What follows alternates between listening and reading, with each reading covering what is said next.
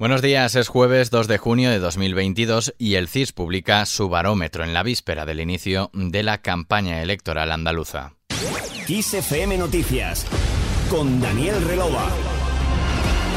En la medianoche del viernes comenzará la campaña electoral andaluza y hoy el Centro de Investigaciones Sociológicas publica su barómetro de los comicios del 19 de junio. Hasta ahora todas las encuestas coinciden en el triunfo del PP y por eso su candidato Juanma Moreno pide construir una mayoría amplia. Nosotros queremos construir una mayoría amplia y no queremos depender ah, de ningún grupo político porque somos más eficientes cuando, y vamos más rápido y llegamos más lejos cuando tenemos una mayoría suficiente. Y estamos pidiéndole a todos los sectores políticos, a todos los andaluces, que nos apoyen, especialmente los andaluces que son, que saben que nosotros podemos hacer una gestión más eficaz. Por otro lado, los sondeos también coinciden en un declive del PSOE, pero la ministra de Hacienda, María Jesús Montero, le restaba ayer importancia a las encuestas y recalcaba que como partidos salen para ganar y, por tanto, cualquier sondeo, cualquier aproximación a esa intención de voto no deja de ser eh, simplemente un estudio o una, o una aproximación más teórica que real. Nosotros, como, como partido, en este caso, eh, salimos para ganar. Hemos sido la formación política que siempre ha tenido la confianza del conjunto de los ciudadanos. Por tanto, la fortaleza del Partido Socialista en Andalucía se ha demostrado históricamente en cada una de las elecciones y estoy convencida de que se volverá a demostrar porque entre todos nos movilizaremos para que la ultraderecha no entre en los gobiernos como ha ocurrido ya en Castilla y León. Esa es otra de las incógnitas en estas próximas elecciones en Andalucía, la influencia que pueda tener Vox para la próxima gobernabilidad en la comunidad. También surgen otros interrogantes como el efecto que tendrá la situación nacional en los comicios, la lucha por el voto de quienes optaron por la abstención o por ciudadanos en 2018, el impacto de la crisis económica actual o los posibles pactos posteriores, entre otras claves. Pero volviendo a Vox, ayer miércoles el presidente del partido Santiago Abascal reclamaba la aplicación permanente y sostenida del artículo 155 de la Constitución en Cataluña.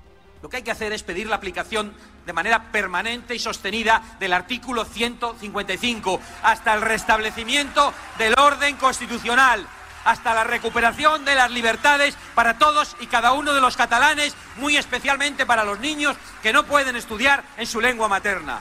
Vox celebraba en Cornellá un acto para conmemorar su primer aniversario desde la entrada en el Parlamento catalán que congregó a unas 700 personas en un auditorio de la localidad.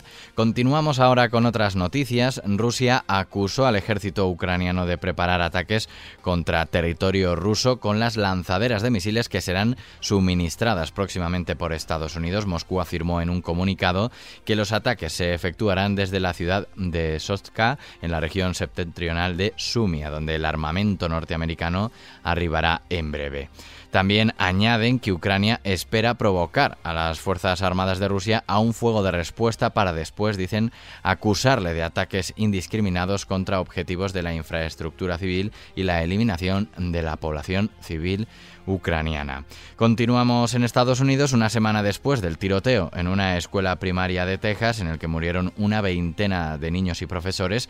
Un centro de enseñanza secundaria de Florida ha concluido este miércoles su sorteo anual de rifles, pistolas y material de caza. 30 días de sorteos para los que estaban invitados alumnos, maestros y personal administrativo en los que, como decimos, se han rifado escopetas con mira telescópica, pistolas cortas, munición o una ballesta, entre otros. Y mientras, al menos cinco personas han muerto y varias han resultado heridas en un tiroteo ocurrido en un hospital de la ciudad estadounidense de Tulsa, en Oklahoma. Según la policía local, el agresor perdió la vida tras dispararse Asimismo, cambiamos de asunto, fin al juicio más mediático de las últimas semanas. Johnny Depp ha ganado a Amber Heard por difamación. El jurado popular proclamó por unanimidad que la actriz difamó a su exmarido en todos los puntos, mientras que en sentido contrario el actor solo lo hizo contra ella parcialmente. De esta forma, decreta una compensación de 15 millones de dólares de Heard a Depp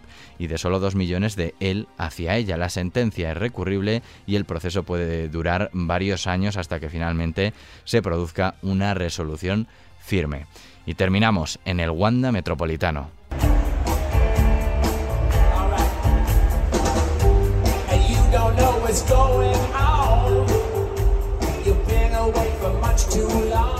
Los Rolling son eternos y ayer lo demostraron una vez más en el Wanda Metropolitano en Madrid en el inicio de su gira europea 60 para celebrar sus 60 años de carrera. 53.000 personas enloquecieron otra vez con Mick Jagger, Keith Richards y Ron Wood. Aforo completo en un estadio que les faltaba por conquistar en la capital española tras asaltar en 2014 el Bernabéu y especialmente tras el largo romance con el Vicente Calderón desde su primera incursión en 1982. Con el líder de la banda exultante en todo momento, interpretando ayer Out of Time, un tema de hace 56 años, Así terminamos este podcast de XFM. La información, como siempre, puntual y actualizada en los boletines de XFM. Que pases un buen día.